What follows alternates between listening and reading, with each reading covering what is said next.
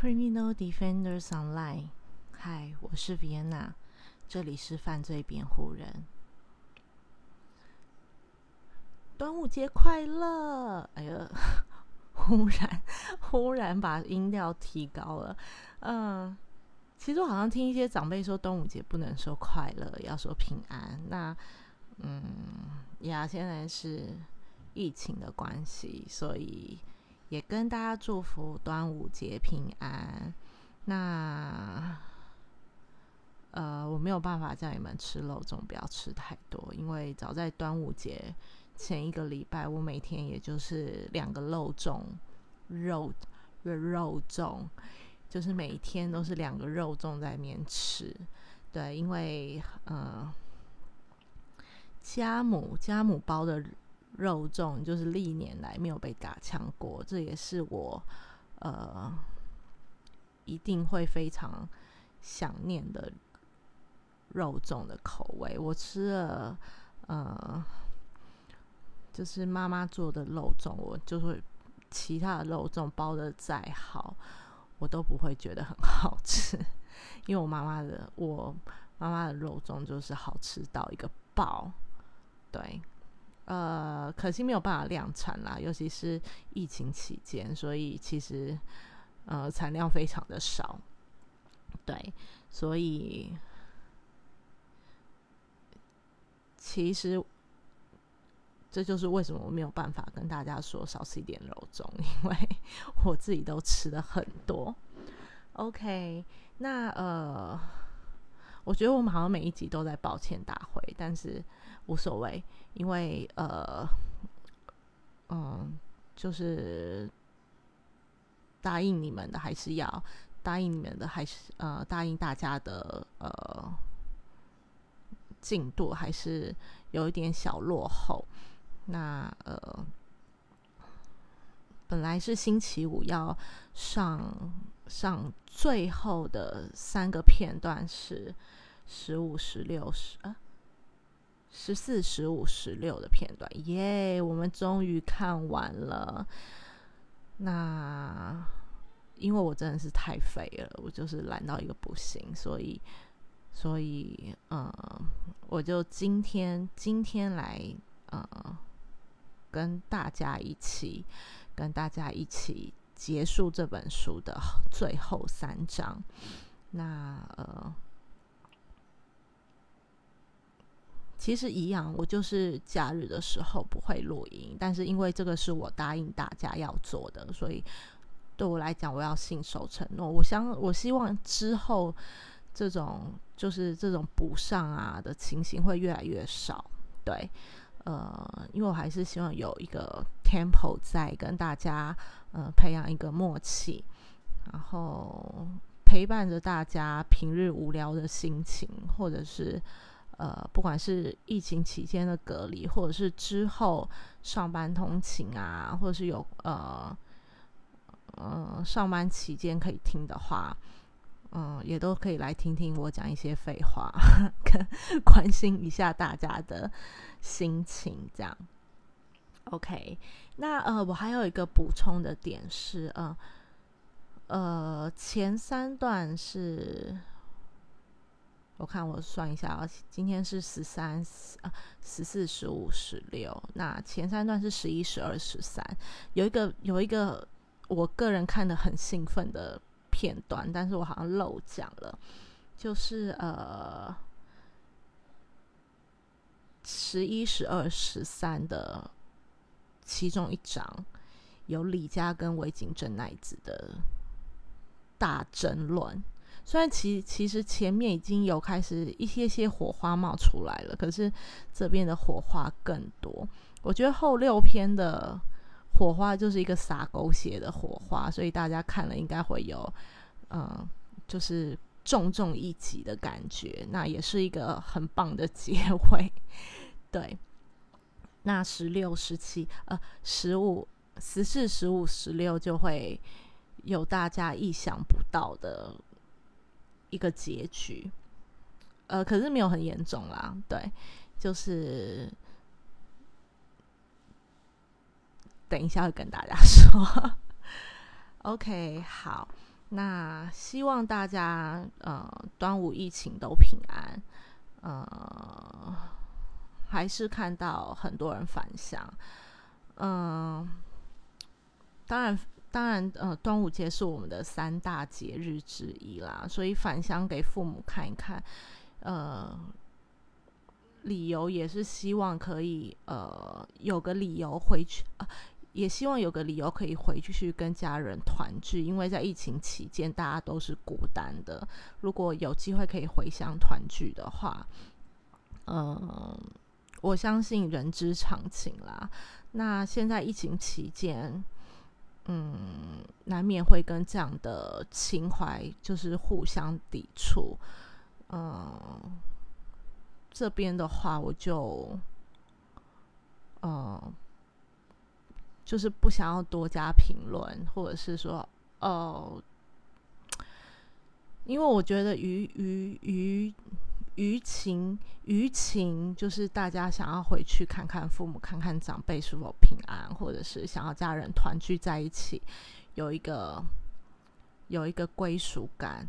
于理的话，就是现在疫情期间，可能不大家不方便团聚，所以。这个真的很难评论，我觉得，我觉得，嗯，因为我我自己的故乡就在台北，所以其实我没有这样的烦恼，所以我觉得我没有办法去评论说，哦，那些回乡的人就是呃破坏疫情，就是破口，或者是怎么样？对，因为，呃。当然，如果大家有，当然如果大家就是忍下来了，然后没有去，没有去反，就是群体反向或怎么样，也是也是值得鼓励跟欣慰的啦。对，那嗯，我就对于这个部分，我就不方便评论些什么。对，因为我觉得两方面两方面都有都情有可原。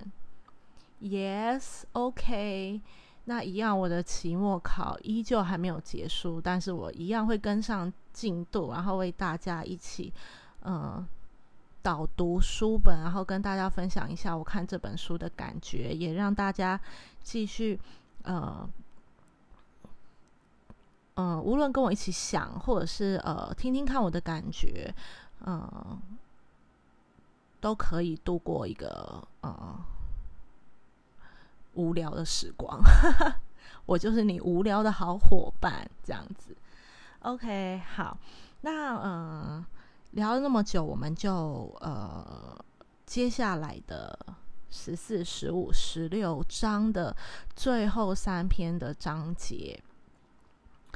哦哦哦哦，我嗯，我是先要预告嘛，嗯，好，先先跟大家讲，这样我先想到了，因为我。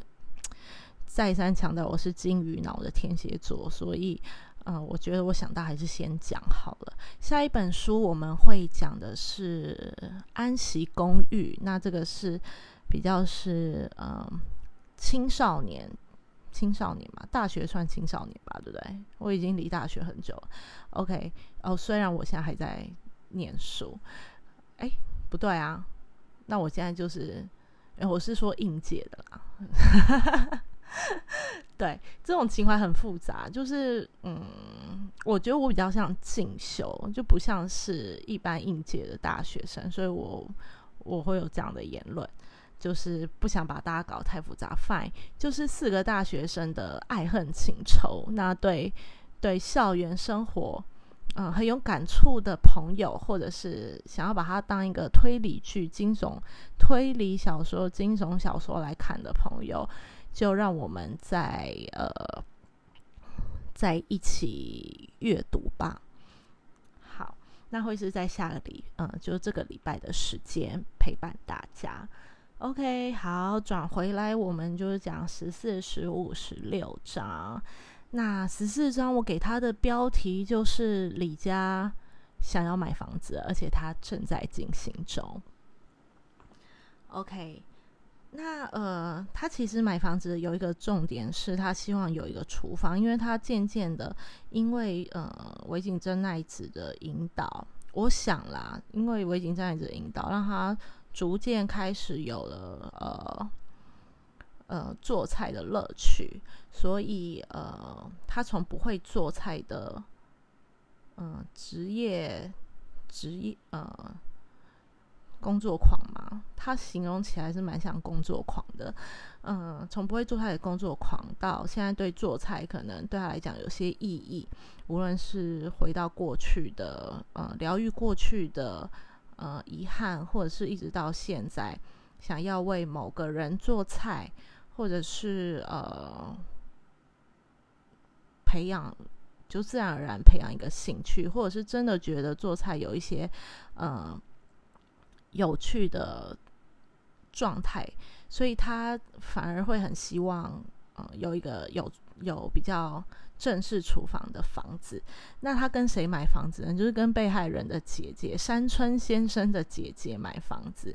那山村姐山村姐姐其实也很热心啦，对，就是帮他介绍几个不错的物件。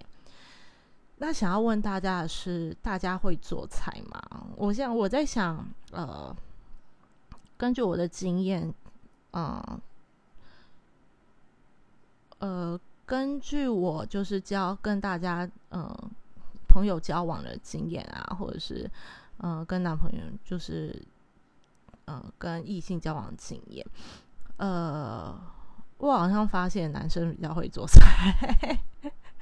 还是我比较幸运，比较有口福，碰到的男生都比较会做菜。也因为我可能以前在餐饮界的关系啦，所以当然碰到的男生对于呃菜做菜啊这个部分会比较呃会比较会。那呃我在想。呃，我不知道其他县市，可是我在想，台北的女生会不会其实比较不会做菜？一是，呃，少子化嘛，然后通常未婚的女性其实不会接触到做菜这部分，都是有都是妈妈啊，或者是就是就是妈妈做给我们吃。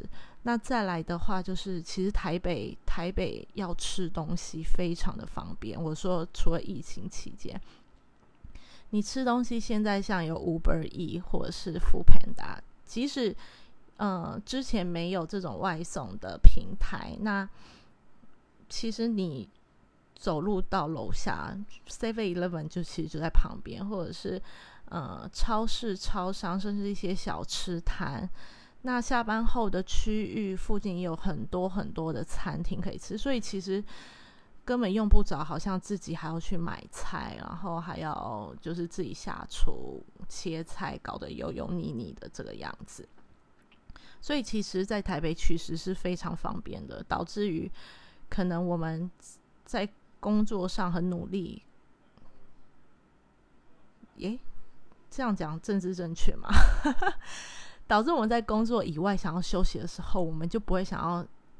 就不会想到要下厨做菜嘛？下厨做菜可能只是一个疗愈的方式，但是做菜其实需要呃，蛮做出一道一桌的好菜或者是一道好菜，其实还是需要一些时间啦。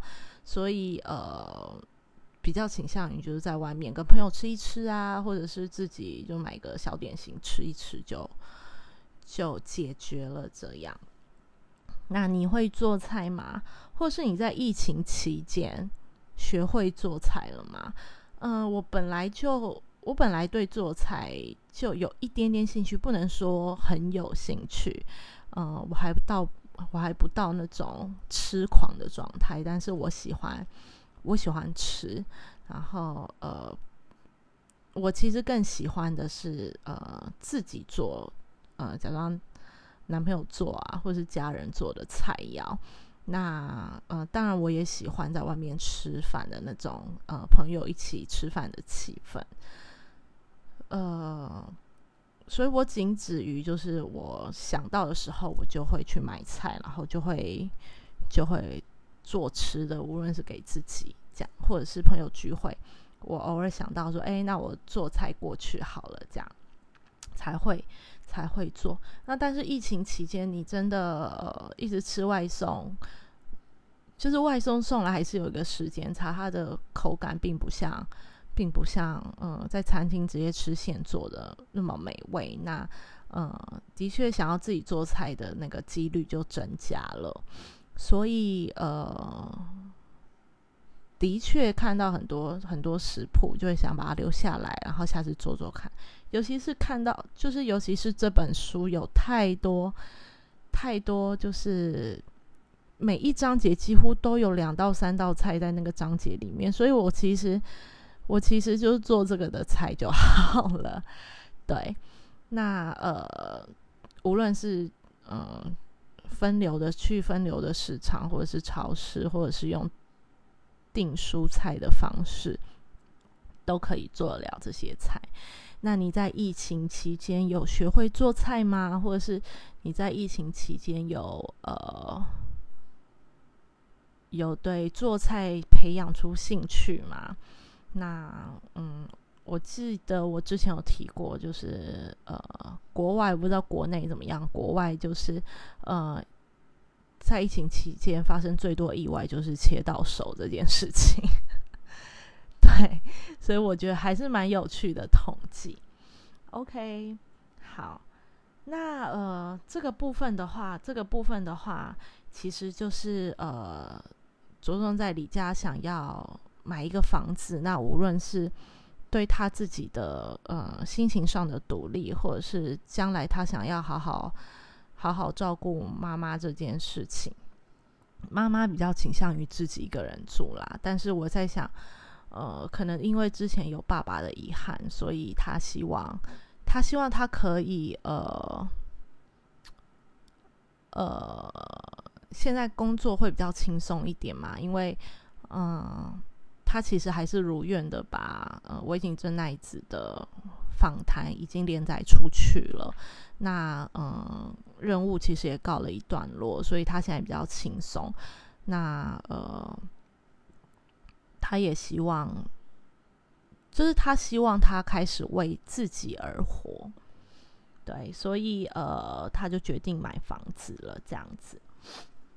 OK，那期间的话，他其实呃，记得他也还蛮愿意，就是照顾一些人的嘛，像是林子的部分，就是他的好朋友林子。那呃，书里面就有讲到一个。就是他的公寓要变成切元式，那呃，大帮大家科普一下，切元寺怎么那么难发音？切元寺是什么？是怎么样的一个机构？切元就是把缘分切掉的感觉，就是那两个字切元寺。那现在其实呃，日本称为东庆寺，那是位于日本神奈川的一个呃。镰仓市的镰仓寺圆觉寺派的一个寺庙，我觉得圆觉寺派好像很常听到。对，那他原本他原本呢，呃，他原本叫圆切寺嘛，圆切寺，然后是为很多呃婚姻生活不美满的妻子为逃避丈夫而进寺出家，呃，可能心愿已了，孩子也都长大了，或者是。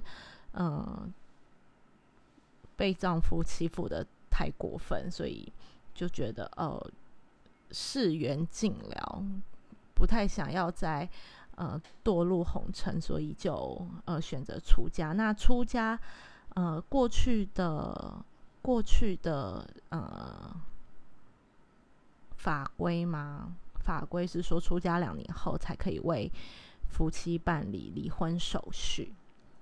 所以他，嗯，李家也就是称他的小公寓叫做元切寺。其实我在想，元切寺这个这个名称应该是为林子所为林子所取的这样子。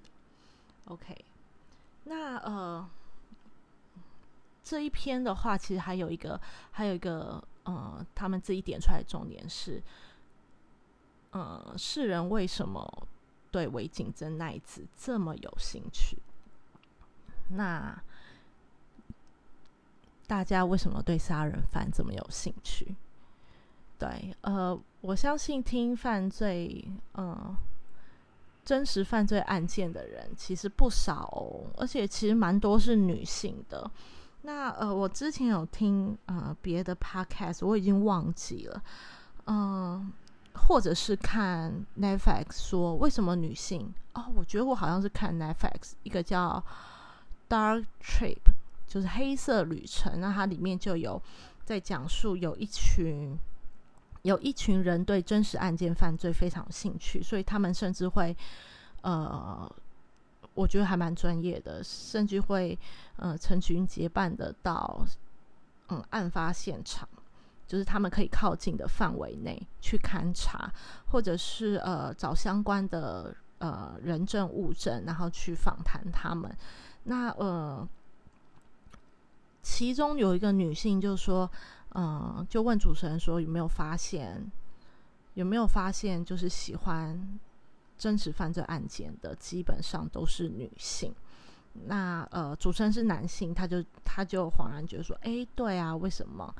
那呃，其中的成员就说，就说女生其实，在社会上还是属于被被呃，不能说是弱势，我们说是草食性跟肉食性好了，可能是比较还是属于比较草食性的，呃，草食性属性的生。呃的呃族群，所以他们想要透过这种呃犯罪真实犯罪来了解如何保护自己，如何预防，如何去观察到这个人可能呃对自己不利之类的。我觉得的确这是会是一个原因。呃，女性女性在很多很多领域上其实都呃。平等平等于男性的知识，甚至甚至呃，so proud 就是超越，可能有时候是超越男性的。那呃，我觉得都是基于一个，是不是都是基于一个害怕被害怕被伤害的状态，所以导致导致我们会想要去追寻这些知识或是这些习惯，这个也并。不无可能，所以呃，在就是嗯，对面的听众们，你觉得你为什么那么喜欢？你为什么那么喜欢听犯罪，就是真实犯罪案件呢？它里面不是有很多血腥吗？不是有很多暴力吗？嗯。或者是很多他们现在说的烂肉的情节，然后残酷的情节，那为什么你会对这个东西有兴趣？我对这个东西也很有兴趣。呃，我在想，我在想，我算是一个对性别很糗的女生啦，嗯，的女生的人的人。那呃，我喜欢是因为我喜欢那种犯罪推理的聪明感。我会觉得哇，我怎么没有想到哇？原来这个是有这样的解决方式哇！原来原来是这样。那这样的喜欢背地里，是不是因为我其实，在无意识中，我也很害，我也害怕被怎么样？但是我其实，在比较轻的状态时，把它呈现成呃，哇！我对这样的，我对这样的感，我对这样的东西。觉得很聪明，或者是哦，他这样杀人很聪明，哦，他这样解决，他这样找出杀人犯很聪明，但是我也不知道，因为潜意识这种东西，嗯，有时候是在你不知不觉中形成的，不是你清楚可以靠想出来的。OK，那呃，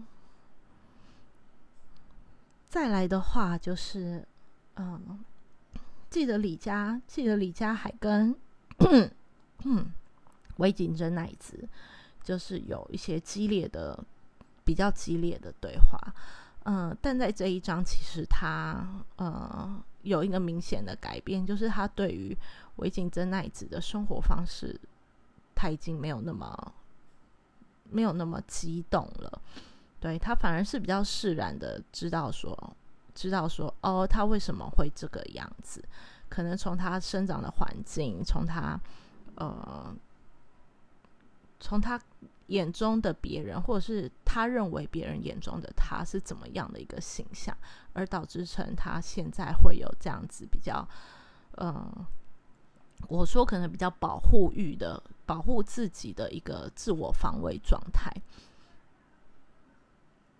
嗯，我觉得我这样讲不好，因为呃，比较激烈的自我自我中心叫做保护自己的状态嘛，我不知道。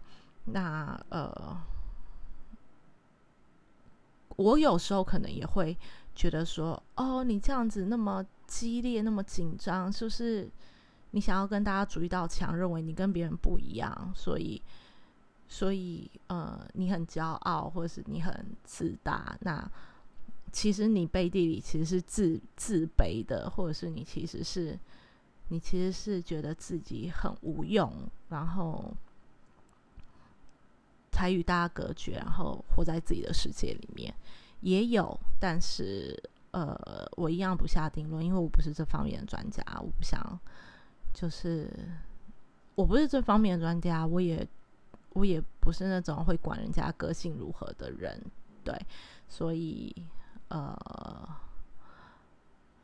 这个部分的话，大家可以去探究一下。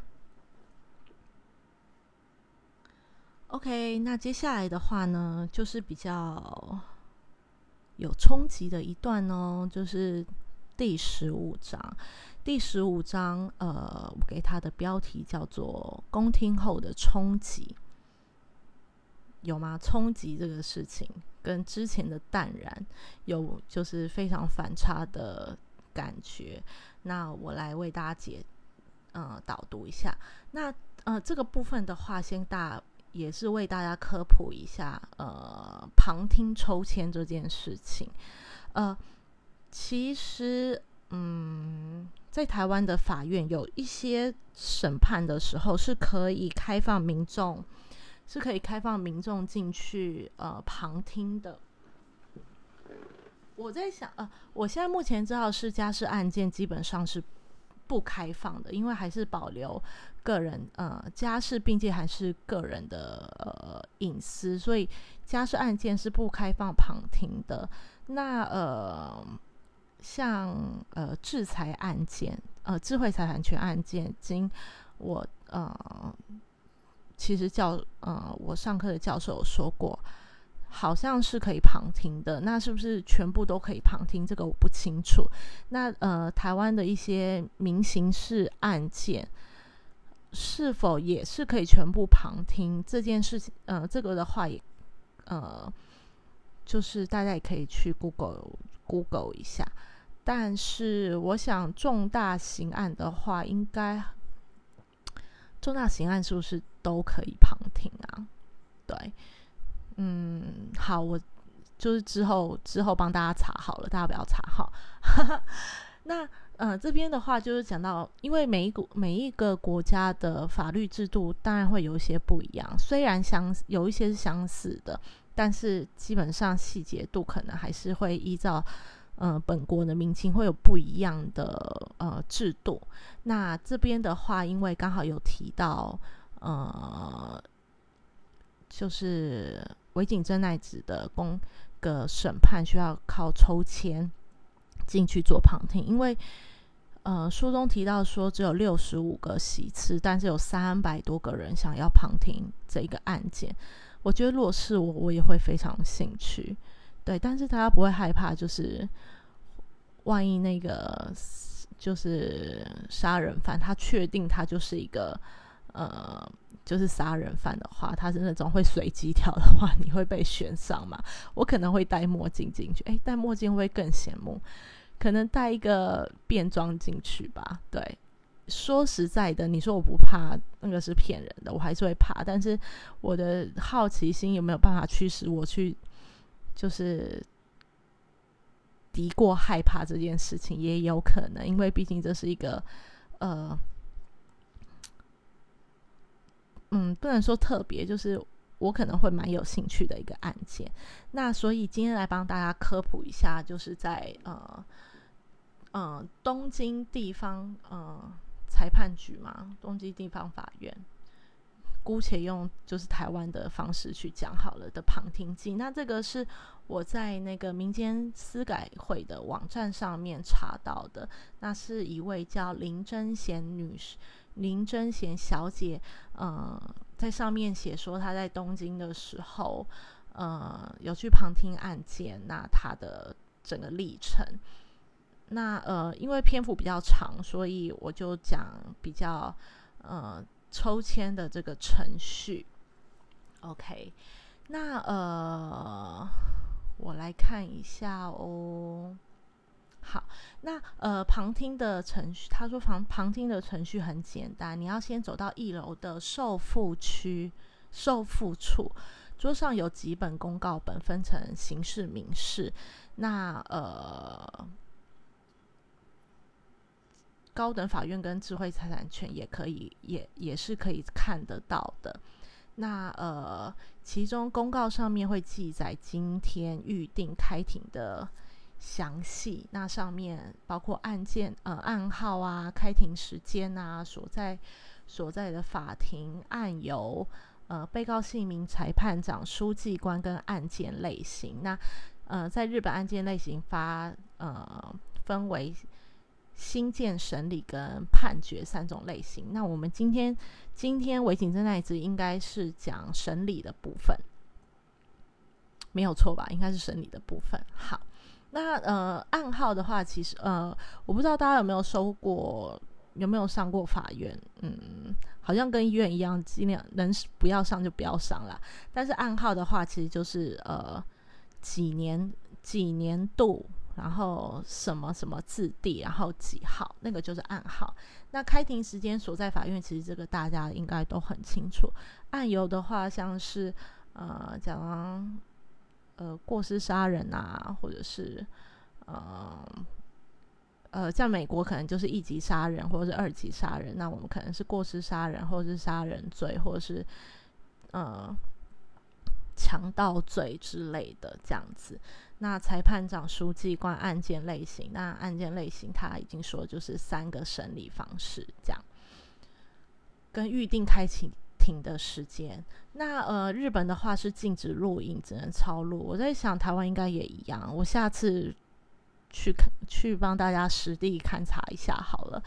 那呃，选定好自己想要旁听的。呃，案件后呢，就可以前往该法庭。那法庭外的话，有张贴旁听的注意事项。呃，那旁听旁听，呃，这边的话是说旁听不超过五十名。那书中是讲六十五名，这个部分可能是热门案件，可能就会有比较多。那要排队拿旁听卷。呃，那在的话是，呃，这个流程的话是林真贤小姐的叙述。那抽签的方式，我就以维基百科、维基百科这边为主。那呃，他说原则上刑事诉讼的程序和民事诉讼的口就会呃向公众开放旁听，任何人都可以旁听跟参与，但是在一些呃限制下，像性侵呃性犯罪的主要保护受害者隐私，所以在呃审讯过程中就不会就不会开放旁听。那呃当然中途也不能离开法院。如果如果就该案件是属于就重大案件的话，引起很大量的听众想要涌入做旁听的话，那可以事先事先到场，然后呃透过抽签的方式。然后，呃，抽抽到签可以进入的民众们就可以拿到旁听卷。那旁听的要求有几项，像是你，呃，像刚刚讲到的，不能拿相机或者是摄录机，一定一定只能用抄录的方式。当然，我在想说录音应该也不行吧。然后需要穿着，呃，需要穿着正式的服装。那在呃法庭内，但也不能喧闹或者是鼓掌叫嚣。那需要以谦虚跟严肃的态度参加旁听。那呃，手机、行动装置都关闭或者是改成静音。呃呃，未经许可，其实不能带像呃袖章啊、一致领或者是识别金等。我在想，这个东西应该是像是你可能支持他，所以你带了一个像他就是那种象征性的支持物品的东西，那可能就不行。那呃，遵循裁判长，也就是法官的命令及裁判呃裁判所职员的指示，包括站立，就像可能一开始要起立，然后。就是旁听有起立吗？就是你可能当然就不能喧哗，或者是裁判长裁判长说哦，这个庭就是不开放旁听，那大家可能这个阶段不开放旁听，那可能大家又要出去之类的。呃，我不确定确切的命令跟指示会有什么，就是一样，到时候会帮大家大家追寻一下。那呃。这段的话，其实里面呃也有讲到一个有趣的、有趣的现象，叫做伪伪真耐少女组，就是她可能不是青少，已经不会是青少女了，可能会是一些比较呃有一些年纪的，有一些年纪的呃有年纪但在年轻一点的呃少妇们嘛，会组成一个。伪景少女、伪伪真奈少女组，那基本上就是模仿她的、模仿她的呃神态啊，或者是穿着之类的。那在于一个支持她的一个状态。那其实这在犯罪，嗯，真实犯罪案件上面，其实呃很多频道都有在讨论这件事情。就是像梅森家族啊，他有几乎。称家族就是崇拜他的人超级多，多到已经来像家族帮派的感觉。那近期近期比较有在讨论，像抖音少女伊莎贝拉，就是呃把妈妈杀掉的那个少女。那她在法庭上就是对着镜头做鬼脸，也被也在抖音上面造成了一股风潮，别人很多人都还觉得她很可爱。那像在日本。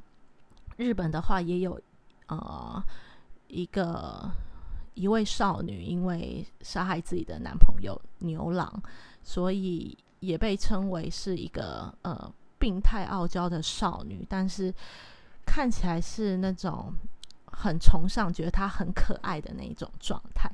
那你对这样的现象有什么看法呢？嗯。我应该还是秉持着我的呃中立的中立的态度，但是呃，的确崇拜犯罪是一个比较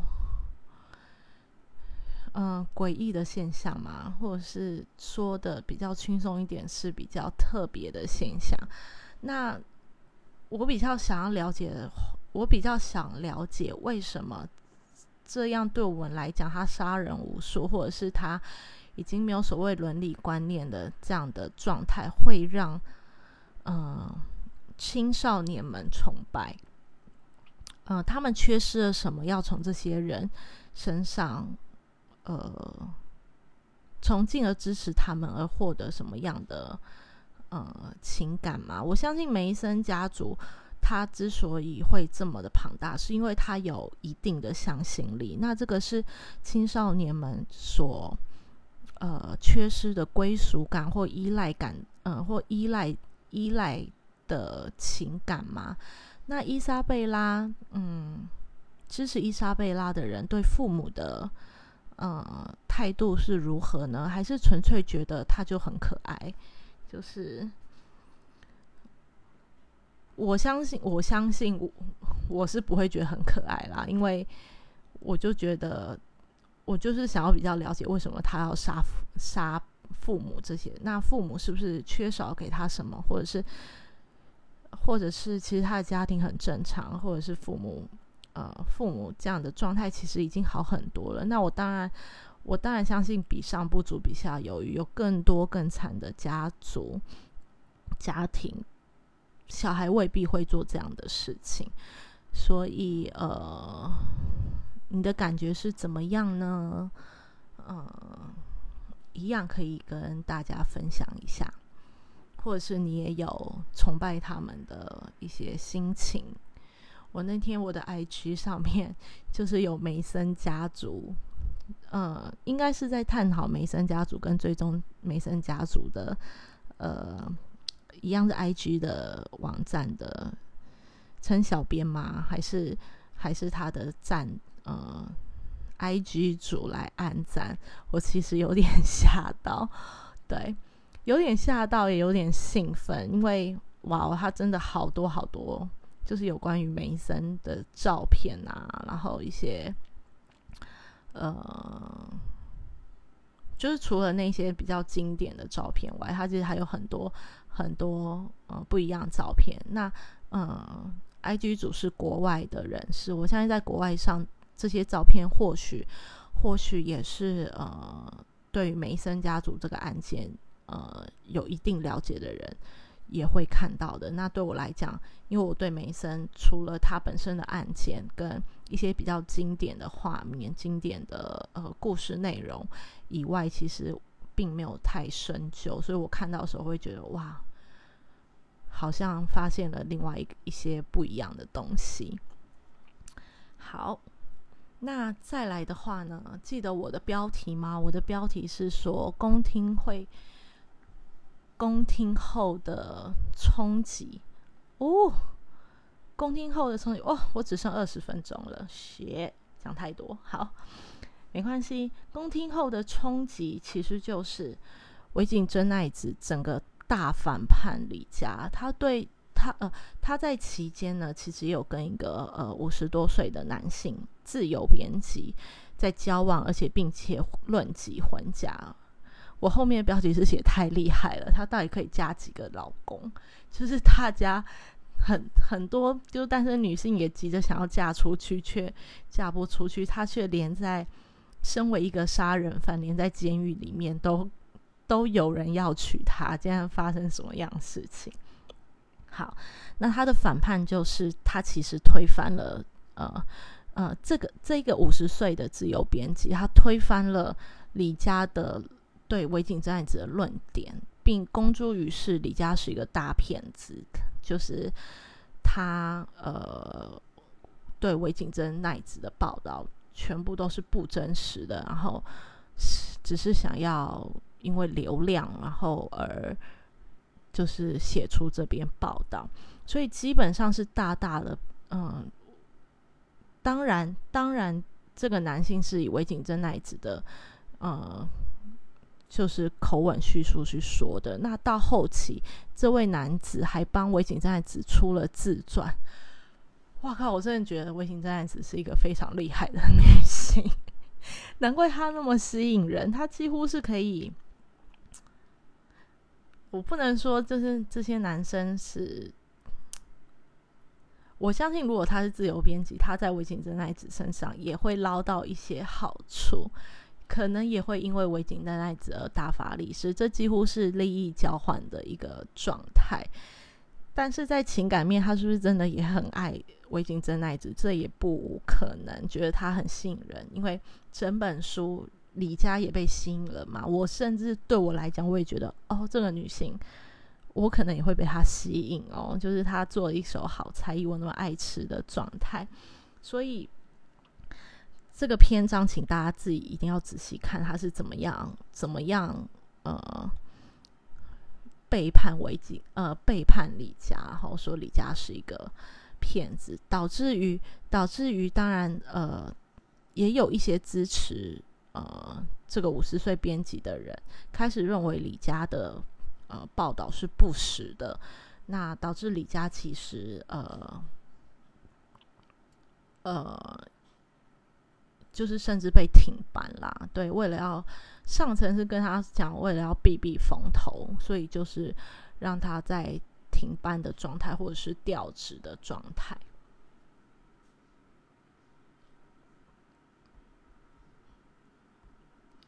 OK，所以这个部分就留给大家自己去看，因为这个部分我那个时候看的时候，我就倒吸一口气，我心想说，他们的。我刚才那个吸气够大声吗？再一次，他们的友谊不是才刚建立起来吗？我已经真那一次一一个右勾拳就把这一个就把 李家给 KO 了，这样这样的比喻好吗？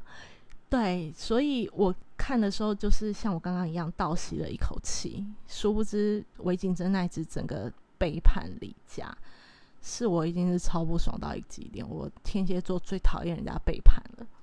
OK，所以这留给大家一起，就留给大家听，呃，自己看他们之间的对话。OK，那呃，于是也让李佳明白到。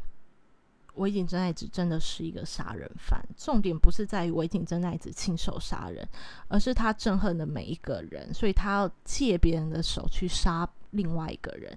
那我们之前说艳女，她是不是其实其实跟李佳就是谈话的过程中，他是很他是很讨厌李佳的，或者是他就觉得李佳是一个。他之前有说嘛，李佳就像一个沙漠，他跟他讲话就是越讲越讨厌，就是越讲觉得越没料这样子。呃，它里面用一个形容，就是爱许奶油，大家记得第一章吗？第一章就是韦景真爱子请李佳哦，我记得竟然记得第一章诶，韦景真爱子请李佳去买一个法国的爱许奶油，说那个东西有多难买，你一定要去哪一个超商买，然后做好吃的。好吃的奶油拌饭，从此李家就爱上碉楼嘛。但是后来他发现这是一个比喻，呃，爱许奶油也许是呃，也许是骗人的。普通的地方其实也买得到，而且它的产量还很多。呃，我的确，我那个时候买。的确是到比较好的超市啦，因为我想买一些比较特别的奶油来做拍照的一些素材。呃，但是我后来也有去其他超商，爱寻奶油的确在哪里都买得到，所以呃，这是一个比喻，比喻，嗯，它整个就是被围巾真奶子骗到一个底就对了。好，所以这一章的话非常精彩，大家可以呃仔细看。那我就先不爆那么多雷，其实我已经爆一些了，但是对话很精彩，大家就是留给大家细细品味。那再来的话是第十六章，我称我称为富有神级。呃，即使呃，即使韦景真奈子背叛了李家，那这个报道其实也结束了，呃，也就是各自过各自的生活。那李家对于魏晋真奈子的背叛，除了倒抽一口气之后，他也没有这么多想，因为他的确也觉得之前就有觉得这个案件，这个案件呃对他来讲是负面影响，并没有好的影响，所以呃后面再来这个一集，或许对他来讲反而更轻松，因为 KO 之后就倒地，倒地比赛要结束了嘛，所以。他就不用这样一直被挨打，或者是一直在一个情绪很高昂的呃辩论中。